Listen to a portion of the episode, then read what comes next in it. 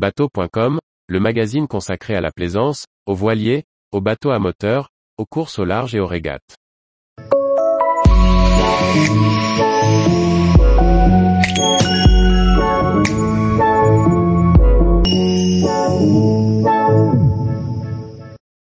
Route du Rhum 2022, le doublé pour Johan Richomme en classe 40. Par Chloé Tortera. Johan Richomme a franchi la ligne d'arrivée de la route du Rhum ce mercredi 23 novembre à 12h et 23 minutes 40 secondes, heure locale, soit 17h et 23 minutes 40 secondes heure de Paris.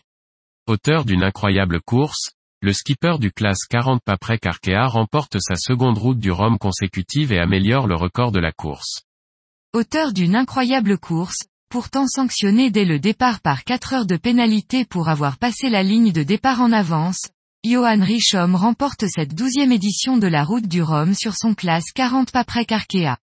Avec un temps de course de 14 jours, 3 heures, 8 minutes et 40 secondes, il a franchi la ligne d'arrivée ce mercredi 23 novembre à 17h23 minutes et 40 secondes, et améliore ainsi le temps de course de plus de 48 heures. Il était auparavant de 16 jours, 3 heures, 22 minutes et 44 secondes.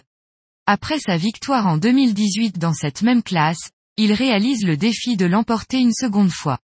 Pourtant, ce choix de construire un nouveau bateau, un plan lift V2 du cabinet Lombard est récent et s'est fait dans l'attente de la construction de son IMOCA, circuit qu'il intégrera prochainement.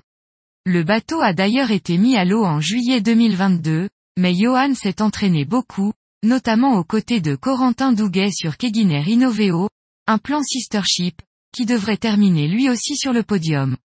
Corentin Douguet prend rapidement les commandes de la flotte, Johan Richomme se trouvant relégué en queue de peloton en raison des 4 heures de pénalité qu'il a décidé de réparer avant le passage du Cap Fréhel, en raison d'un vent moins soutenu. Pourtant, le skipper du nouveau Paprec Arkea fait une remontada incroyable, et remonte ses concurrents un par un. Il reprend finalement la tête de la flotte le 13 novembre, à une latitude proche du Cap Finistère. Il avance tellement vite qu'il arrive à marquer 120 000 d'écart avec ses proches poursuivants, dont son ami Corentin Douguet. Il parvient même à doubler une partie de la flotte des IMOCA, ce qui amuse certains skippers. Malgré un contournement de l'île au ralenti, il avait suffisamment d'avance pour l'emporter. Ainsi s'achève ce passage sur son classe 40, dont on connaîtra bientôt le nouveau propriétaire.